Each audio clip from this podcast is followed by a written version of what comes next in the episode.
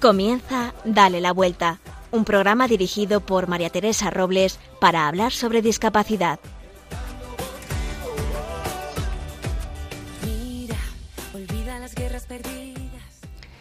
Es Navidad, lo digo y me sale una sonrisa. Navidad es familia, es estar muy cerquita del Belén, villancicos y luces, darse más todavía y querer con tiempo. En nuestro corazón los que faltan, pero nos cuidan desde el cielo, cuánto les echamos de menos. Pero es que en Navidad ellos están viviéndola directamente. Delante del Belén, leer la Biblia e ir recordando cada momento histórico que se vivió. La llegada de José y María a Belén, la anunciación de los pastores, la adoración, la estrella que guía a los Reyes Magos y el ángel que les avisa de las malas intenciones de Herodes. Ese día, el 28 de diciembre, es el Día de los Santos Inocentes y mirando a Jesús me, hizo pensar. En nuestra Constitución hay derechos fundamentales, que como su nombre indica son fundamentales para la convivencia, van por encima de los demás. El derecho a la vida, el derecho al trabajo, el derecho a una vivienda digna, a la justicia, el derecho a la información. Como veis, el derecho a vivir es un derecho fundamental, ¿verdad? Y recuerdo la estadística de niños que no nos han dejado nacer por tener una discapacidad o una enfermedad, tal vez por ignorancia. Yo la primera no sabía lo que era la discapacidad. No juzgo, no es mi papel. Solo pienso, si las personas con discapacidad son personas, ¿por qué se les priva de ese derecho? ¿Somos menos personas? ¿Hay un grado de persona? No, ¿verdad? ¿Se es o no se es? Si somos personas, ¿por qué las hacemos nosotros menos dignas de vivir? Porque hemos decidido quién vive y quién no. Pienso en estos niños y creo que son los nuevos santos inocentes. A mis cuatro hijos sin discapacidad nadie les cuestionó al nacer, ni el hablar, ni el tener un trabajo, ni ser independientes, el tener una evolución según sus cualidades. A mis dos hijos con discapacidad sí. Estamos empezando el año, es un momento para recomenzar, Demos la vuelta a nuestra forma de ver a las personas. Defendamos sus derechos sin vergüenza, sin respetos humanos. Y si tú que me oyes crees que esto es una nueva visión de ver a los demás y quieres seguir profundizando, ponte contacto conmigo. Te espero. Si alguna vez has abortado, no te sientas juzgada, ni poco querida, ni condenada por mí. Yo entiendo lo que has sufrido al enterarte de este diagnóstico. También estoy para ti, para sanar tus heridas. No estás sola. Y ahora vuelvo a mirar al niño y le doy gracias. Gracias por haberme dado a los hijos que tengo. Gracias porque son un sí a la vida y merece ser vivida.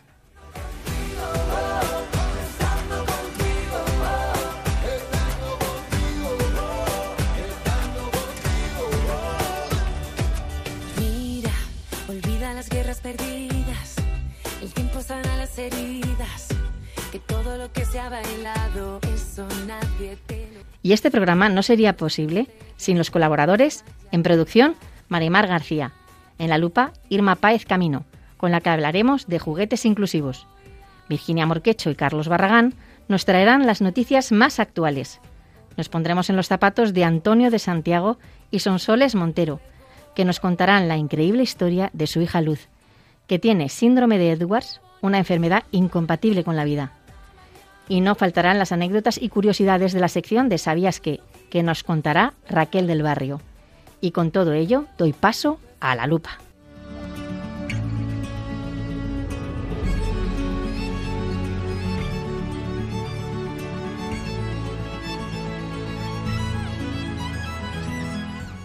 Buenos días, Irma, ¿cómo estás? Feliz Navidad, lo primero de todo. ¿Cómo has pasado estas fechas? Buenos días, María Teresa. Feliz año. También feliz año. Feliz año. Eh, pues bien, lo hemos pasado muy bien, lo hemos pasado en familia, lo que nos hemos podido reunir, porque claro, con todo el tema que tenemos alrededor, no nos hemos podido juntar todo lo que hubiéramos querido, ni hubiéramos podido disfrutar ni ir a todos los sitios que nos hubiera gustado.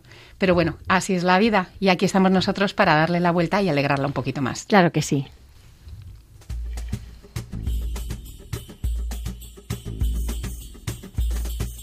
La Navidad, la alegría de vivir, ha nacido el niño de Dios, vamos a cantar.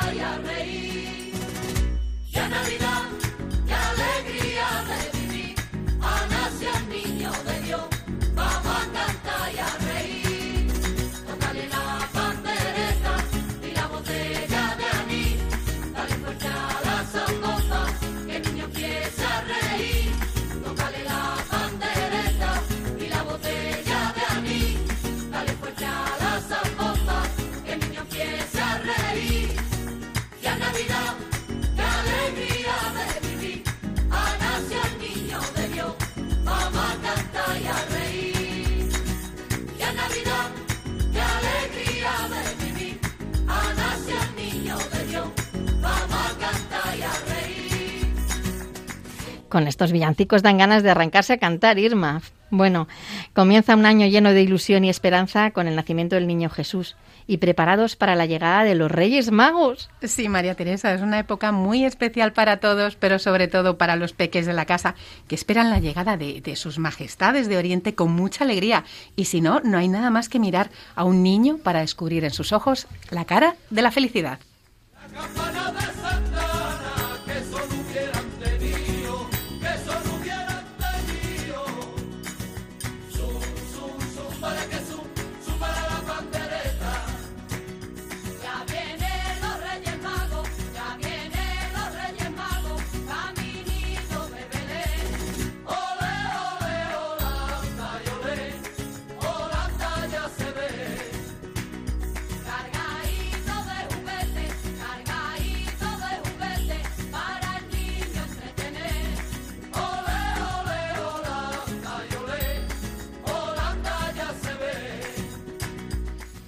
Estos días son muy entrañables y familiares, sin duda, y ahora nerviosos. Contamos los días para que lleguen sus majestades los reyes de Oriente. ¿Tú les tienes preparados algún recibimiento en tu casa? Pues mira, María Teresa, es bonito revivir estas, estas experiencias y no perder nunca esa inocencia que teníamos de niños. Nosotros, por ejemplo, ponemos agua a los camellos, eso no, no puede faltar, un poquito de leche también, y luego un plato con turrones, galletas, dulces típicos y, como no, una copita de licor para los Reyes Magos porque tienen mucho trabajo por delante.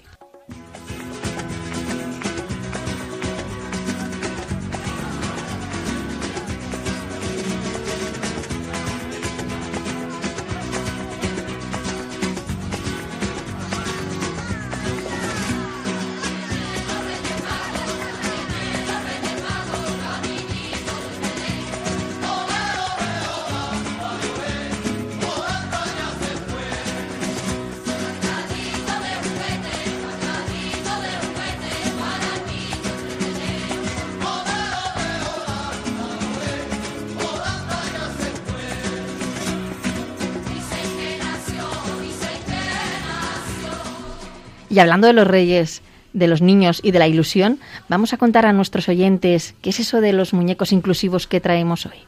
Pues mira, son unos muñecos con alguna discapacidad, que lo que pretenden es promover la diversidad desde la infancia. No sé si sabrás que según el Instituto Nacional de Estadística, solo el 2% de los niños que residen en España presentan algún tipo de diversidad funcional, por lo que el resto de niños apenas lo que conocen lo que es la discapacidad. Y es una pena. Pero que mejor que, que nos lo cuente Victoria Orruño, directora de marketing de Minilan. Buenos días, Victoria. Hola, buenos días desde Minilan y muchas gracias por habernos invitado a participar en este programa. Victoria, encantada de tenerte con nosotros en nuestro programa. ¿Puedes explicarnos quiénes sois para que podamos conocernos, conoceros un poquito mejor? Somos Minilan, especialistas en puericultura y en juguete educativo, especialmente en el canal escolar, por lo que es raro el maestro o maestra de infantil que no conozca a Minilan. Nuestro core está en el desarrollo de, de, soluciones para niños de entre 0 y 6 años, tanto la parte eh, de productos dedicados al bebé y de, a sus familias, como la parte de, de juguete, eh, de estimulación, tanto en casa como en las primeras etapas formativas. En, en infantil, en primer ciclo de primaria, etcétera. Uh -huh. En Minilan llevamos más de 50 años acompañando a padres y educadores en el viaje del crecimiento y de hecho el año que viene celebraremos nuestro 60 aniversario. Qué maravilla que celebréis los 60 años y mirando para atrás, ¿cómo surgió esa idea de crear muñecos con diversidad funcional? La idea de crear muñecos con diversidad funcional surge de nuestro compromiso con la educación, con la inclusión y con los valores de respeto y tolerancia a la diversidad que llevábamos ya muchos años trabajando en Miniland. Nuestra colección Miniland Dolls eh, está muy vinculada al ámbito educativo en su origen y a la representación de la diversidad eh, de, diversos tipos, eh, porque hacíamos muñecos de distintas partes del mundo, con distintos tipos de, rasgos desde hace más de 30 años, y por eso pensamos que debíamos dar un, paso más y llevar la diversidad pues a un nivel diferente al de la diversidad funcional eh, con una colección de muñecos con síndrome de Down que tuvo una excelente acogida.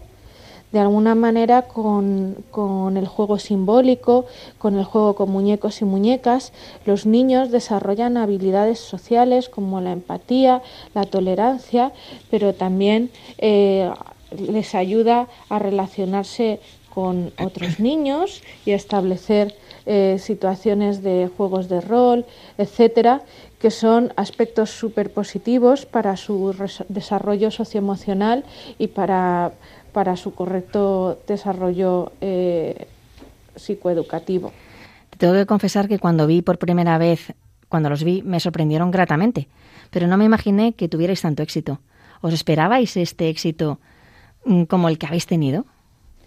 La acogida de los muñecos con síndrome de Down fue abrumadora. La verdad es que eh, no nos lo esperábamos a este nivel porque habíamos tenido muy buena eh, muy buenas referencias del propio sector, pero lo que de alguna manera pues, nos sobrecogió un poco fue eh, la acogida que tuvo por parte de consumidores finales, por familias que, nos trasladaron pues una respuesta estupenda, tanto aquellas que tenían niños con síndrome de Down, que nos compartieron sus experiencias pues de los niños y las niñas abriendo sus muñecos y sus muñecas y, diciendo, bueno, pues por fin un muñeco que se parece a mí y que me representa, como también por aquellas otras familias para las que la inclusión y la aceptación, la tolerancia y el desarrollo de valores es muy importante y, que nos felicitaban por este tipo de, iniciativa porque estábamos aportando algo muy valioso a sus hijos. Eh, toda, toda esta gran acogida la, la, vimos sobre todo a raíz de ser merecedores del premio Mejor Juguete del año de la FJ la Asociación Española de Fabricantes de Juguetes eh, el año pasado 2020, pero es que este año hemos ido un paso más allá y hemos recibido el Premio Europeo de Play for Change, que es el equivalente de la Asociación eh, de Fabricantes de Juguetes de Europa.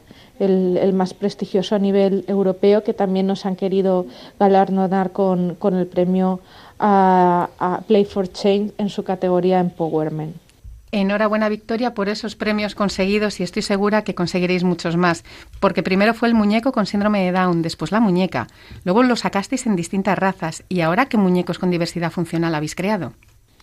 Empezamos con una colección de muñecos eh, con síndrome de Down en diferentes razas y este año hemos llevado también nuestra colección a otros tipos de diversidad funcional.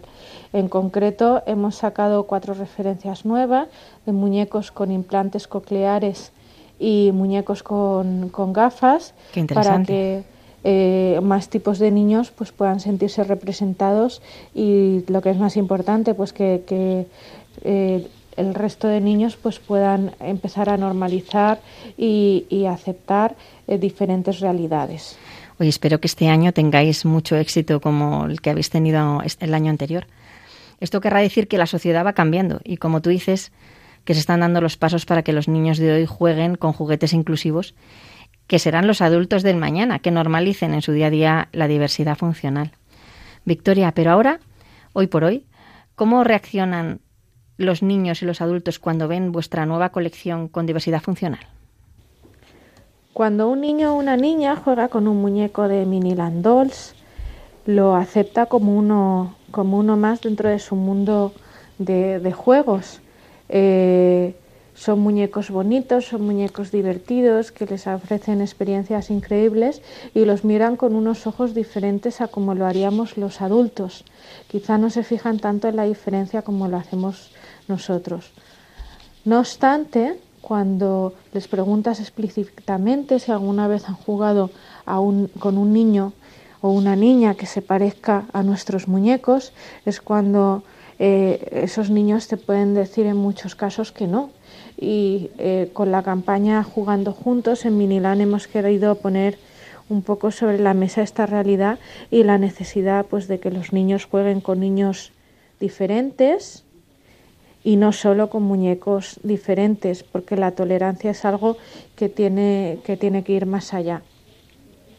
Qué idea tan bonita, Victoria, y además compartir estos valores desde, desde niños, porque fomentando la inclusión desde la infancia y a través del juego yo creo que se consiguen grandes cosas. Y hablando de, valores, de la noche más mágica del año y de los Reyes Magos, ¿qué, queréis transmitir a, la sociedad con estos muñecos?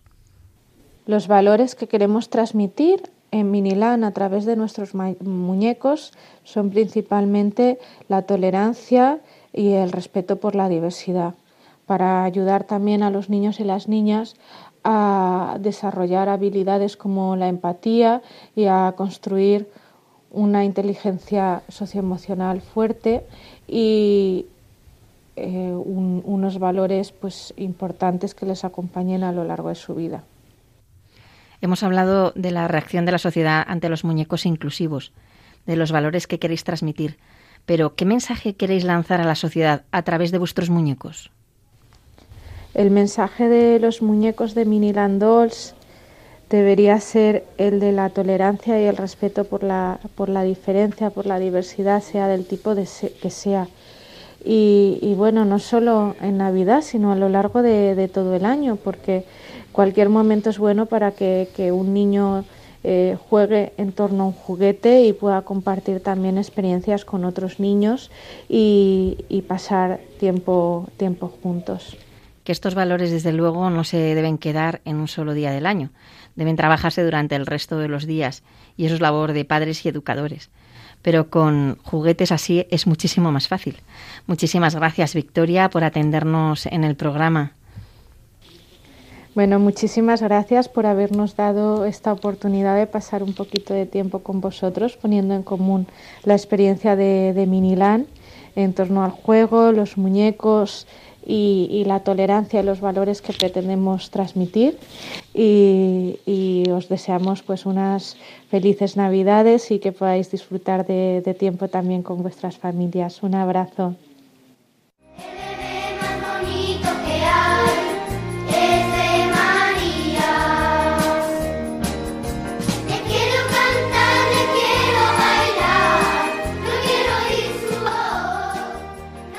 Muchas gracias, Victoria, por tu testimonio. La realidad nos enseña que las posibles diferencias entre niños desaparecen siempre en el momento del juego. Por eso es importante fomentar valores como la empatía, el respeto entre los más pequeños, tal y como nos ha comentado Victoria Orruño, directora de marketing de Miniland.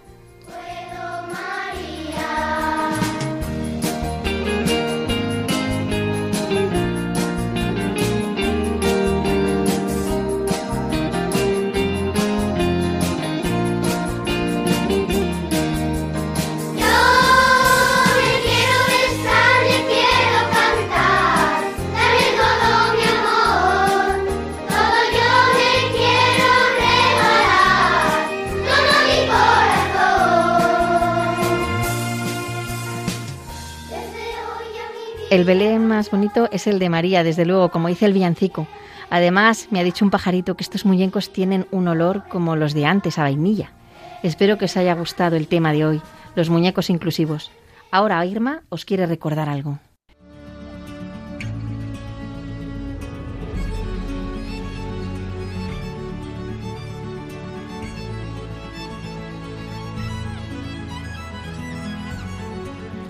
Sí, ya sabéis que si nos queréis hablar de vuestra fundación, asociación, trabajo o de vosotros mismos, siempre y cuando tengáis relación con el mundo de la discapacidad, este es vuestro espacio. Podéis escribirnos a dale la vuelta o a nuestra cuenta de Instagram arroba dale la vuelta radio. Estaremos encantados de escuchar todas vuestras propuestas porque ya sabéis que juntos sumamos.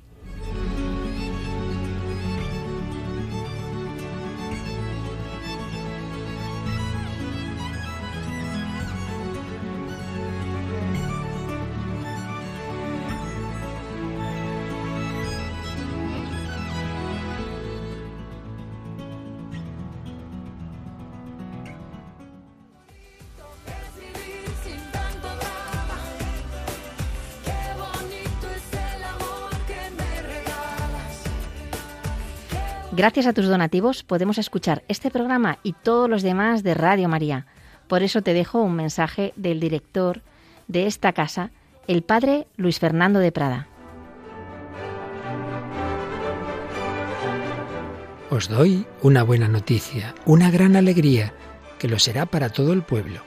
Os ha nacido hoy un Salvador, el Mesías, el Señor, en la ciudad de David.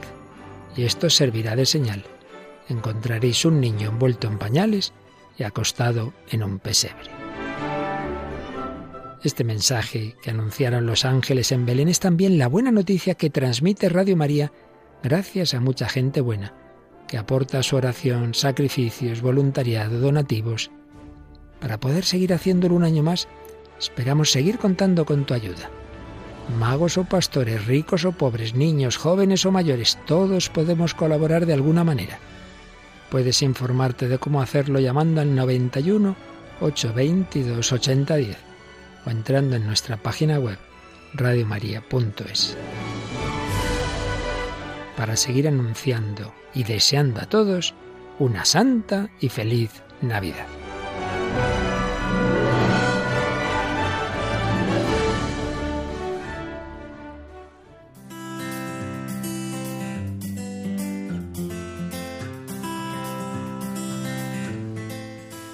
Virginia Morquecho y Carlos Barragán nos tienen al tanto de la actualidad.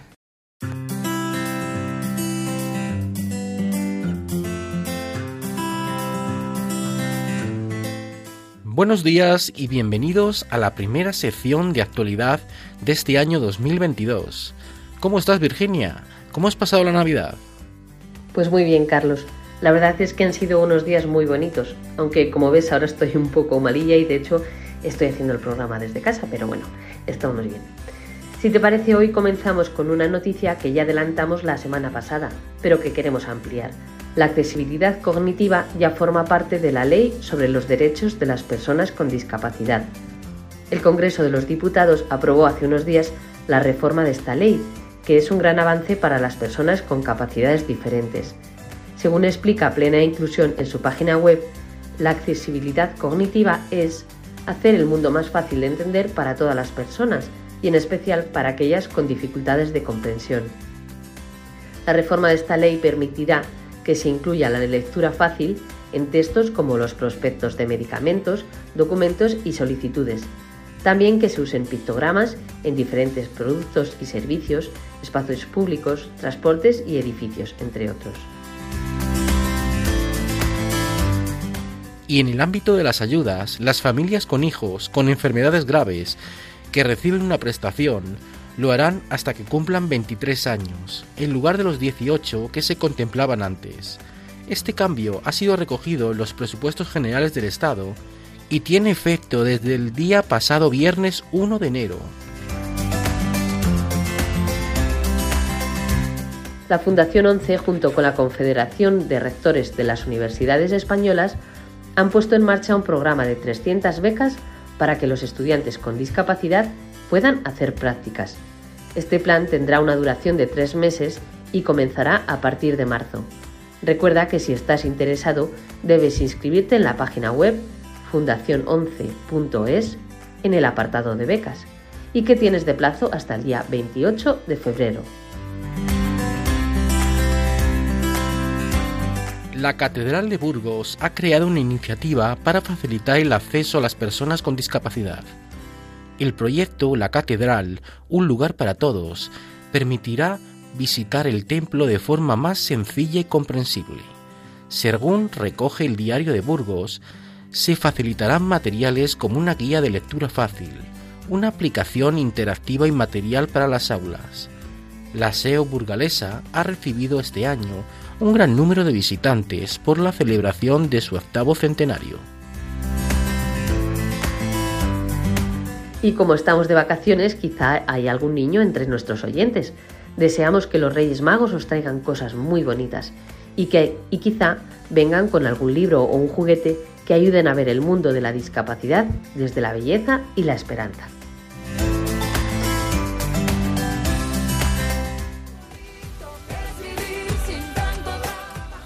Para los que os habéis incorporado ahora, os recordamos que estamos escuchando el programa Dale la Vuelta, un programa que trata sobre la discapacidad. Y ahora empieza la sección Ponte en mis zapatos. Enciende una luz y déjala brillar, la luz de Jesús que brilla en todo lugar, no la puedes esconder, te puedes callar ante tal necesidad. Enciende una luz en la oscuridad.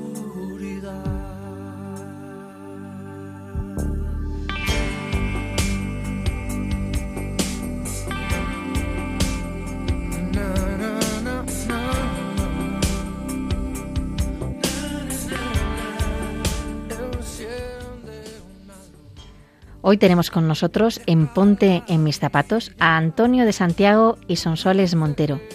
Padres de cinco hijos, la pequeña Luz será la protagonista de nuestra historia. Me corrigen porque tienen seis hijos. Uno lo tienen en el cielo, claro. ¿Verdad, Sonsoles? Correcto, correcto. Buenos días, ¿qué tal estáis? Aquí estáis como en vuestra casa, ya sabéis. Bueno, pues entonces contadme cómo se llaman vuestros hijos. Pues mira, la primera se llama Carmela, tiene 19 años, ya está en la universidad. El segundo se llama Antonio, como no podía ser de otra manera, cuarto en generación, 17 años, segundo de bachillerato. La tercera, Ángela, en los terribles 15, no, 10 los terribles 16, ado- adolescente. Eh, y Natalia, que tiene 12. Y Superluz, nuestra lucecita, la guinda del pastel. Y antes que Natalia y después que Ángela estaba Juan Pablo, que es el que está en el cielo. Pues mm, uno que, os- que ya os está cuidando desde ahí. Ya tenéis a uno que el fin, el fin de los padres es colocar a los hijos en el cielo. O sea que ya tenéis a uno colocado. Bueno, nosotros decimos que uno, pero que no llegamos ni a conocer porque eh, murió antes de tiempo. Pero vamos, para nosotros es uno Claro que, que nos sí. protege. Bueno, contadme, como la protagonista va a ser Luz, ¿qué os parece si nos contáis eh, qué es, quién es Luz y qué es lo que tiene Luz? Pues Luz fue una gran sorpresa en nuestra vida cuando pensábamos que nosotros habíamos vivido en Canadá durante mucho tiempo, nueve años en Canadá, tres en Irlanda. Entonces decidimos volver a, a España y teníamos en nuestra cabeza los planes muy hechos, ¿no? De que íbamos a empezar a vivir mm, ya a gusto, ya los niños eran más mayores. Habíamos tenido pues que una etapa en el extranjero dura con tantos niños y sin ayuda la familia y mm, locos de la vida pensábamos que íbamos a empezar a disfrutar y a relajarnos. Pero nunca le cuentes a Dios tus planes porque se ría a carcajadas. Entonces, cuando ya yo estaba creyendo que tenía la premenopausia, de hecho ya no tenía ni menstruación, eh, de repente vi anomalías en el cuerpo que no eran acordes a lo que me habían dicho y un día con mucha vergüenza le dijo Antonio, "Mm, ve a la farmacia porque me da un poco de vergüenza ir yo.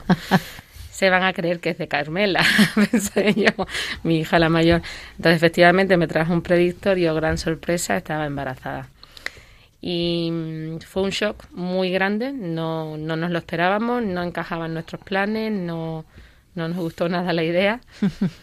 Pero como Dios sabe hacer las cosas muy bien, eh, al poco tiempo nos tuvieron que hacer una ecografía para, bueno, cuando ya confirmaron que efectivamente sí estábamos embarazados, aunque no era la estadística iba en contra nuestra, pero que sí lo estábamos, que latía el corazón, pero por si acaso iban a mirar lo típico del pliegue nucal que tú conoces bien, pliegue nucal engrosado, que yo siempre me lo había hecho, pero no sabía muy bien lo que era.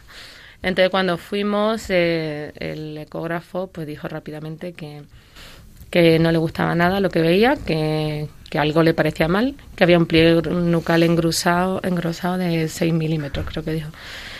Y como no sabíamos qué quería decir, pues le pedimos explicaciones. Dijo, uff, muy malo, muy malo. Síndrome de Down, síndrome de Edwards, que no teníamos ni idea de lo que era, o síndrome, síndrome de Patu. El cualquier, cualquiera de los escenarios era horroroso, el mejor era síndrome de Down. Entonces nos hicieron un, un, estudio genético a través de mi sangre, que hacen maravillas hoy en día. La verdad es que han avanzado mucho. ¿eh? Es impresionante, te me sacaron a mi sangre. No os cuento los detalles del camino porque fueron bastante horrorosos, ¿no? Ya a partir de ahí ya nos dijeron 50.000 veces que cuando quisiéramos podíamos interrumpir el embarazo. No, no, te daban la opción ni saber lo que te estaba pasando, pero ya el embarazo se podía interrumpir porque era, iba a ser algo incómodo o no aceptado por la sociedad. Nos llegaron a decir que lo que venía era un monstruo, antes de saber qué síndrome venía. Entonces, bueno, al día antes de mi cumpleaños, yo estaba en una yo estaba estudiando para coach y estaba con un cliente y avisé a Antonio digo me han llamado del hospital confirma tú qué es porque no he podido coger el teléfono entonces llamó él y enseguida me llamó de vuelta estás conduciendo aparca aparqué y me dijo bueno pues eh, síndrome de Edward síndrome de Edward para quien no lo sepa es una trisomía como puede ser la del 21 que es síndrome de Down esta es la trisomía del 18 y lamentablemente en los libros de medicina directamente te lo califican como incompatible con la vida. ¿Incompatible con la vida antes del nacimiento? ¿Incompatible con la vida después? No te dan la opción de antes, después o durante, te dicen incompatible con la vida. O sea, porque pero son niños que al nacer, como algunos, mmm, fallecen a las horas o porque... Es, es el síndrome más común después del síndrome de Down, cosa curiosa que yo no lo sabía. Yo tampoco. Y lo que pasa que es verdad que muchos se pierden el camino naturalmente, muchísimos se abortan porque eh, te dicen lo de incompatible con la vida, que no te especifican si es antes, durante. Lo que sí te dejan muy claro es que son niños que van a tener una vida horrorosa, que, que tienen muchas malformaciones, te metes en Internet, que por favor, si alguien nos oye, nunca lo haga, porque es un horror todo lo que aparece en Internet. Y, y, te das cuenta que, que lo que puede venir es bastante duro. Nosotros, de hecho, hubo un momento que nos mirábamos y llorábamos porque nos daba miedo de decir, vamos a ser capaces de querer a nuestra hija. ¿Con qué cara le vamos a mirar cuando venga? Porque era tan terrible el escenario que nos habían pintado. ¿Cómo vamos a hacer que nuestros hijos la quieran? Porque los padres es un pensamiento absolutamente natural ¿no? y, y, muy humano. Y además viene muy bien que lo contéis, porque es verdad que nos salen esos, esos pensamientos a los padres, ¿no? que tenemos hijos con, pues con alguna discapacidad o con alguna eh, con cualquier cosa, ¿no? Que, te, que, cualquier problema que venga con el que venga un hijo, sea bueno, sea problema o no sea un problema, a veces no sabemos cómo afrontarlo y nos da ese miedo que es bueno contarlo porque a veces parece que es malo tener ese miedo. No, y yo no, creo no. que es muy bueno tenerlo y luego encauzarlo, ¿no? No, es totalmente humano hacerlo. El terror que te entra es eh, impresionante. Y nosotros veíamos negro, negro, negro, pero negro zaino. Nos metimos en la cama a llorar. Claro, claro. Totalmente. Yo sí quiero hacer una matización a lo que tú has dicho, ¿no? O sea, y utilizamos la palabra problema. No, no, el, y me, muchas no quería veces... utilizarlo, pero no sé por qué no me salía. Mm. Pero es verdad que un problema son, yo siempre digo que los problemas en matemáticas, Eso es. que no las tenemos, no lo tienen los niños. Es ¿no? una diferencia, una fragilidad, pero problema, mm. bueno. Bueno, pero al principio es miedo a lo desconocido, ¿no? Es miedo a lo desconocido y tú ves un problema. O sea, porque sí. yo es verdad que creo que todos los padres que habéis pasado por aquí y yo misma hemos pensado, tengo un problema. ¿no? Tengo o sea, pero es importante hasta que, que, conocemos lo que es la discapacidad, ¿no? Lo que ha dicho Sonsoles, ¿no? Eh, primero, cuando, o sea, primero lo que te dicen los médicos, ¿no? O sea, que todo esto lo llaman como un horror, un terror, eh, un monstruo, ¿no? Es el término que nos llegó a decir una médico en concreto. Pero luego el siguiente problema es cuando te metes en internet y empiezas a ver fotos de verdad eh, terroríficas. ¿eh? Yo, fíjate que me cuesta hasta pensar que muchas de ellas puedan ser reales. ¿eh? Yo tengo la imagen de un niño con un solo ojo, una cosa terrorífica, ¿no? Bueno, que al final, si te hubiera tocado un hijo con un solo ojo, aprendes a quererlo, ¿no? Pero es verdad que hay que pasar por el proceso. El principio es terrible. Es terrible para todo el mundo.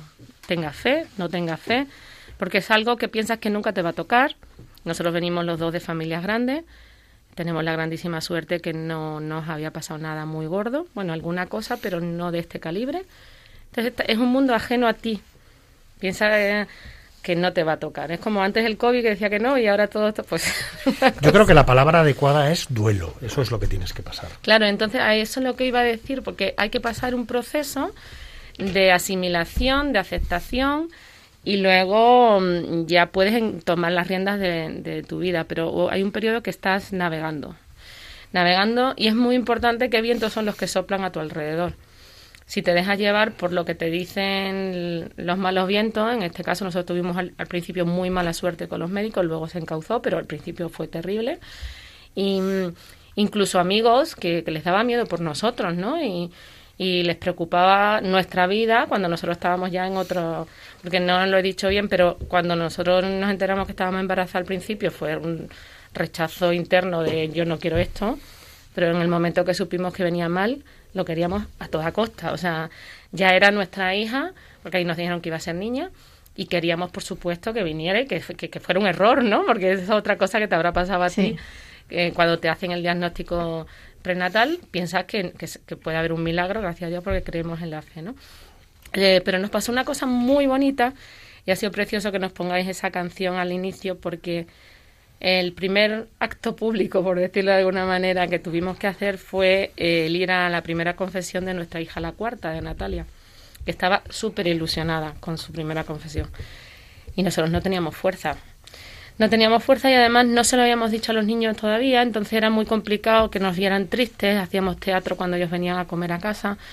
Eh, era todo muy complicado. Entonces se me ocurrió, yo había hecho un retiro de Maús y lo único que me salió fue pedir que rezaran por nosotros. Y, y lo hice, pero de verdad sin ninguna esperanza de que funcionara. Simplemente es como el que se está ahogando y se agarra a la primera rama que pasa. Y fue impresionante porque empezó a funcionar cinco minutos más tarde. Yo solamente le dije a mis amigas por un chat, mira, me da mucha vergüenza, pero necesito que me saquéis de la cama, a mí y a mi marido. Nos ha pasado esto, lo contamos muy brevemente. Y, y bueno, ahí quedó Es la que el cosa. poder de la oración es brutal. Es brutal. Es físico, ¿eh? Es, me has quitado las palabras de la boca. Nunca pensé, primero que fuera tan rápido y luego que fuera tan físico, porque nosotros sentíamos físicamente esa presión de una mochila de 200 kilos que te han caído encima, que es que dices, me viene grande, si es que yo no puedo salir de aquí.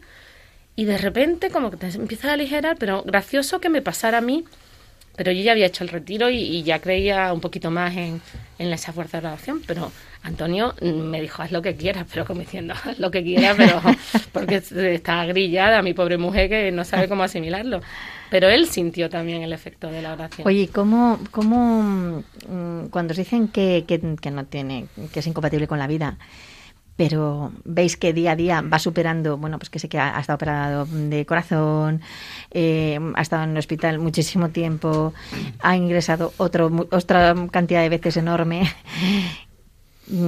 ¿Cómo vivís el día a día pensando que tenéis, con esperanza, pensando que tenéis una losa que es no sé cuánto tiempo va a vivir mi hija y no sé cu- cuánto tiempo ni cómo va a ser su calidad de vida ni nada. O sea, ¿cómo vivís con esa...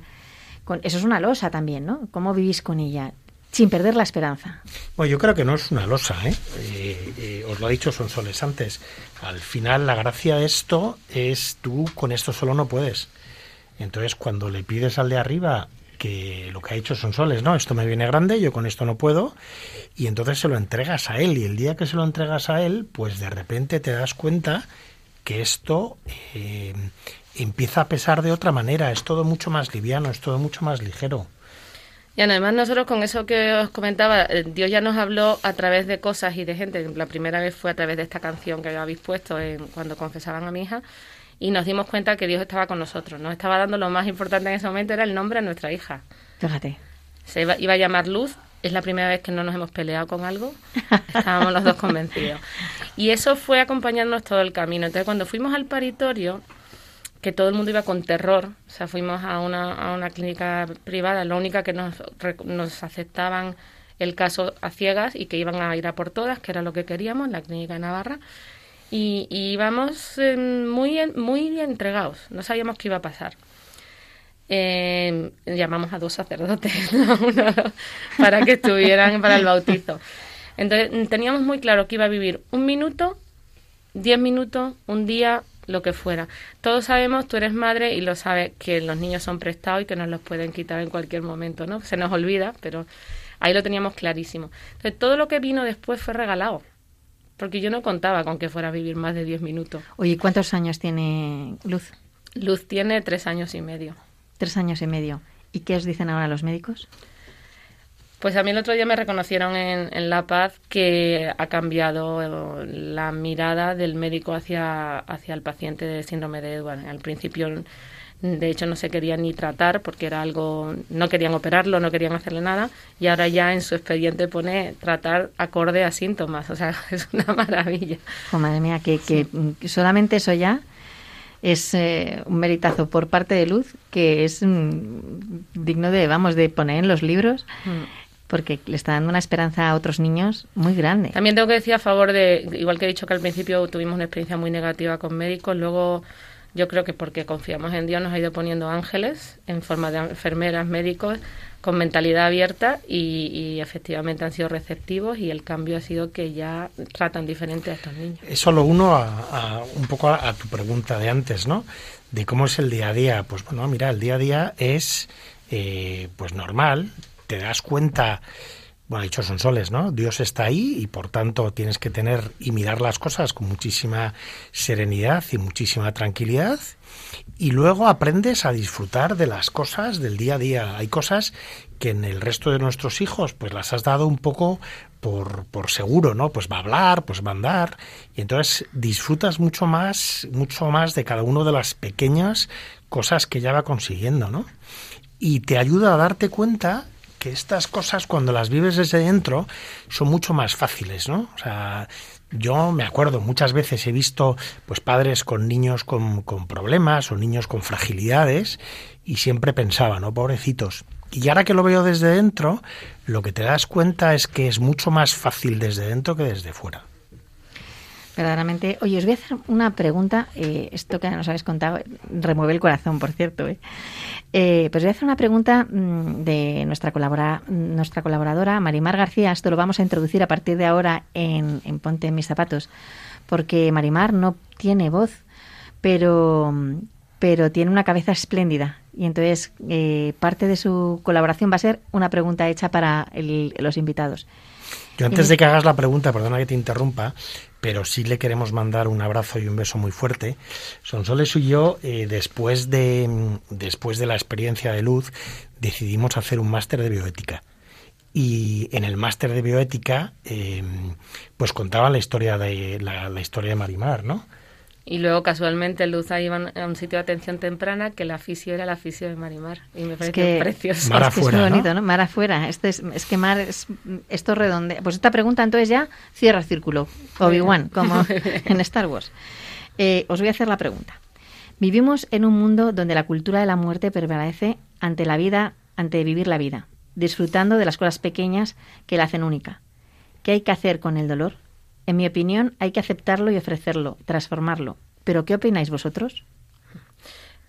Bueno, Marimar, tú eres el máster de este tema, o sea, no, no voy a contradecirte nunca, pero además abrazo lo que estás diciendo, porque yo creo que el dolor hay que abrazarlo, eh, tenemos cada uno una cruz, yo creo que no hay nadie en el mundo sin cruz, y lo mejor es abrazarlo y tirar para adelante. Y yo añadiría compartirlo con él, porque en el día que tú lo compartes con él, ese dolor pasa a tener primero un valor y un sentido, y en segundo lugar es como mucho más llevadero. Oye, tenéis a- una cuenta de Instagram, eh, el diario de, de Luz, que es una preciosidad, y que todo lo que transmitís ahí es esperanza y alegría. ¿Cómo surgió la idea? Pues mira, surgió a través de lo que hemos dicho antes de la cadena de oración que iniciamos, que como queríamos, mm, empezamos a pedir que rezaran, rezaran, pero llegó un momento que, claro, yo no podía estar colgada del teléfono continuamente, decidimos hacer una lista de difusión, nos vino grande porque teníamos tres listas de difusión y acabamos con el diario de luz, que es precioso porque además nos ha unido a otros continentes, a otros países y a, a través de la película Vivo ya ni te cuento, la película Vivo ha despertado mucha expectación y me están contactando mucha gente y muchas madres en situaciones semejantes a la tuya o a la mía o, o a otros casos que ven esperanza a través de lo que vivimos con luz. Mira, yo eh, hubo una cosa que durante el, el- el periodo del embarazo eh, un poco, mm, yo creo que nos negábamos a aceptar, ¿no? Y nos vino muy bien leer eh, un libro que escribió la, la mujer de un senador americano que tiene una niña síndrome de Edwards que se llama Bella. Y entonces ellos decían, eh, incompatible con la vida no hace a nadie incompatible con la esperanza. Y eso es Qué lo que nosotros nos, nos, Mm. nos negamos a aceptar, ¿no? No te pueden robar la esperanza. De verdad, que de- dejáis sin palabras, la verdad, porque es verdad que, que a veces cuesta mucho eh, ver la esperanza cuando hay, o cuando hay dolor, o cuando hay sufrimiento, o cuando hay miedo, porque a veces el miedo nos, nos, nos deja sin, sin poder movernos, ¿no? sin, sin capacidad para, pues para ver lo que verdaderamente traen nuestros hijos, que a veces eh, es mucho más bonito lo que traen que, que lo que, que lo que nosotros creemos que van a traer, porque es que a veces ponemos las limitaciones antes de que existan. Totalmente. Yo creo que, que estos niños diferentes nos hacen, nos enseñan mucho más de lo que nosotros podemos enseñar. Y en nuestro caso tenemos cinco, que queremos muchísimo a los cinco, ¿no? Pero que como están en- cada uno en su edad, a veces dice, jo, Luz es mi oasis. Y cuando se lo digo a la gente se ríe. Digo, sí, sí, es que es la que me sonríe, es la que me espera, es la que me quiere incondicionalmente. Qué monada. Además es que es tan guapa. es una monada. Ha salido a su padre, ¿eh? ¿Eh? no me cabe duda. pues bueno, ¿me podéis contar alguna anécdota de, de la transformación que está realizando Luz en alguna de las personas que ha llegado a vosotros, que sé que son muchas? No tenemos millones y millones de, de anécdotas. Quizás la más, la que más nos llena, o sea, nos llega, porque es alguien muy cercana y muy querida, es una amiga nuestra de aquí de Madrid, que mm, la conocíamos mm, circunstancialmente, tampoco era íntima, y cuando se enteró que ella era atea, eh, y cuando se enteró que yo estaba embarazada con mi edad, porque no lo hemos dicho, pero yo tenía 48 años y mi marido 53, algo bastante impredecible. niños. Sí, dos niños. Y nos vio, eh, ella es hija de médico y entonces pues sabía un poquito del tema o lo investigó y alucinaba con que estuviéramos alegres. Decía, yo, yo quiero esa alegría. Es que el otro día se lo oí contar y me emocionaba. Decía, yo quiero esa alegría. Tú no eres consciente de eso. Lo ven los Claro. otros, pero tú no eres consciente. Ahí ya estábamos completamente confiados en Dios. El Dios, conf- yo confío en ti, ha ido guiándonos todo el camino. Entonces ella, a raíz de eso, empezó a buscar, buscar, buscar. Y es una conversa de la intensa, intensa.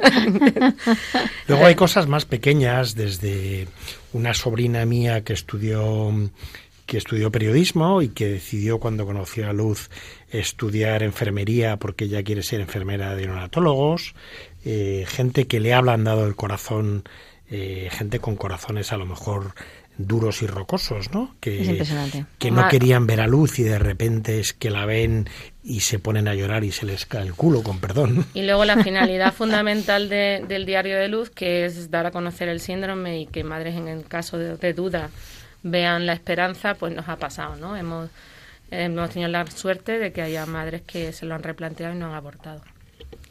Mira, una de las cosas que, que nos contó un sacerdote que, que vio la película de Vivo y que le, le gustó mucho es, eh, él cuando vio la película pensó, nosotros salimos en un momento con otra hija nuestra, con Natalia, la, de, la que tiene 12 años sentada a nuestro lado, y él pensó, dijo, ah, claro, el, el final de la película es que el milagro es que Luz nace bien, ¿no? Y cuando él ve el final de la película, lo que dice es, el milagro de Luz es que con Dios todo se puede, que con Dios puedes aceptar y sobrellevar cualquier cosa que te venga encima. Madre mía. Bueno, muchísimas gracias de verdad porque nos habéis traído un trocito de vuestra vida, pero es verdad que es, que es una vida mm, que nos enriquece a todos. La vida de luz nos enriquece. Muchísimas gracias, eh, Antonio de Santiago, Sonsoles Montero, por abrirnos vuestro corazón. Sé que no sobra el tiempo y que habéis venido dejándonos eh, ese huequito aquí para poder estar con nosotros. Y en unas fechas además muy difíciles Pero, como dijo Sonsoles cuando hablé con ella por teléfono, si sirve a una sola, peso- a una sola persona, si salvamos la vida de un solo niño, habrá valido la pena. Gracias de corazón a los dos. Os rezamos con todo el cariño del mundo y Luz ya es un poquito nuestra. Muchas gracias. Feliz Muchas año gracias nuevo. Feliz, año Navidad, nuevo. feliz año nuevo.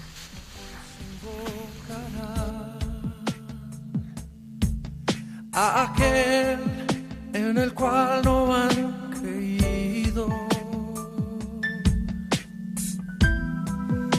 ¿Y cómo creerán en aquel de quien no han oído? ¿Y cómo oirán?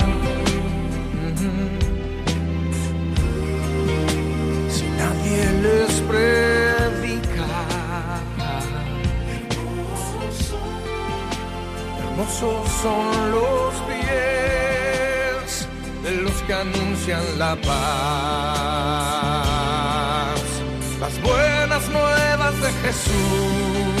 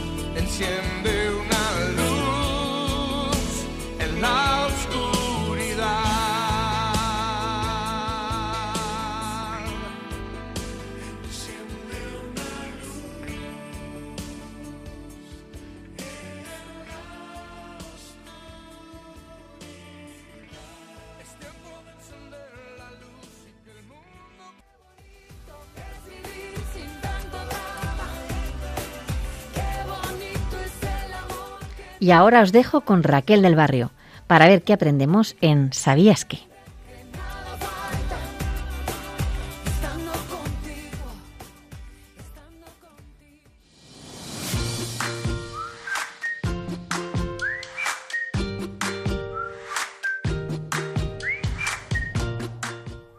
Hola María Teresa, buenos días. Feliz año nuevo a ti y a todos nuestros oyentes. Hoy vamos a empezar el año con fuerza y vamos a hablar del derecho a la vida de las personas con discapacidad.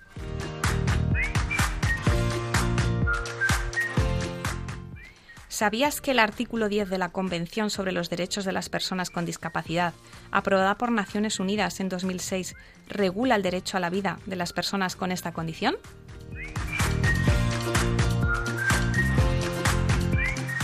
Pues sí, este artículo establece que los Estados parte reafirman el derecho a la vida de todos los seres humanos y ado- adoptarán todas las medidas necesarias para garantizar el goce efectivo de ese derecho por las personas con discapacidad en igualdad de condiciones con las demás. Sin embargo, todos sabemos que en los últimos años cada vez son más los países en los que el derecho a la vida de las personas con discapacidad no siempre está garantizado. Hasta ahora, el ejercicio de este derecho se veía más comprometido por las leyes de despenalización del aborto, pero desde la aprobación de la eutanasia en nuestro país y en algunos otros países de nuestro entorno, podría decirse que no siempre se están adoptando las medidas necesarias que establece la Convención con el fin de garantizar el goce efectivo de este derecho para este colectivo. El pasado 28 de diciembre celebrábamos el Día de los Santos Inocentes, en el que recordábamos cómo Herodes mandó matar sin piedad a todos los menores de dos años. En aquella ocasión, el hecho causante era tener menos de dos años. Hoy, algo parecido está pasando con otros niños, aquellos a los que durante el embarazo se les diagnostica alguna enfermedad, alguna malformación, alguna característica genética o alguna discapacidad. Se les priva del derecho a nacer solo por tener alguna de estas circunstancias, pues a los ojos de este mundo son vistos como un problema en lugar de como una oportunidad para hacer más felices a los demás. A estos niños y niñas se les despoja de su dignidad y de su derecho más esencial, como es el derecho a la vida. Entre todas las circunstancias que nuestra sociedad justifica para no dejar nacer a un bebé, llama especialmente la atención el descenso preocupante de nacimientos de niños con trisomía 21, síndrome de Down, cada vez en más países. En el caso de España, el 96% de los bebés a los que se les identifica durante el embarazo que tienen esta condición genética no llegan a nacer. El 96%. Impresiona, ¿verdad?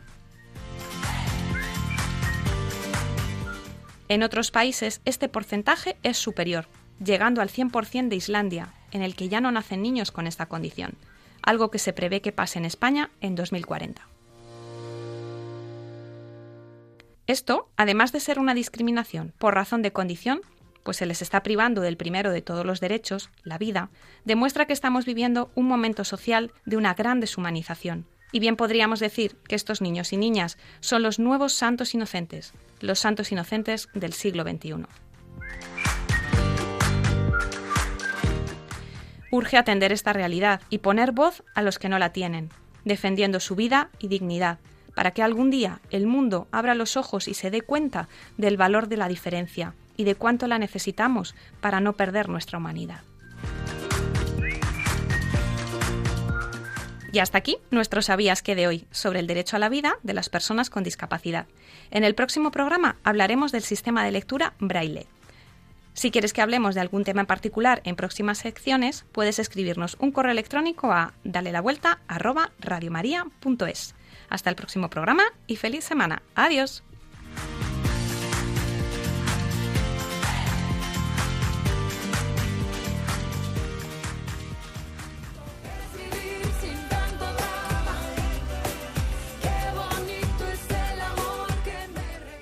Y con esta sección llegamos al final del programa.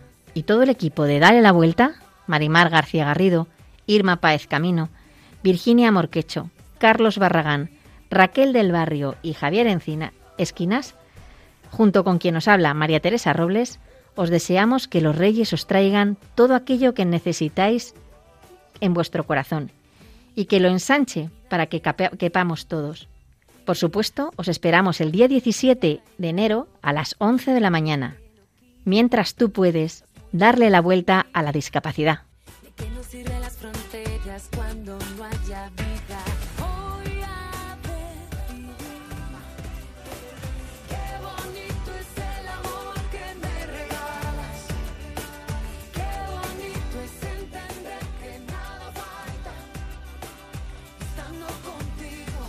Concluye así en Radio María, Dale la Vuelta, un programa dirigido por María Teresa Robles para hablar sobre discapacidad.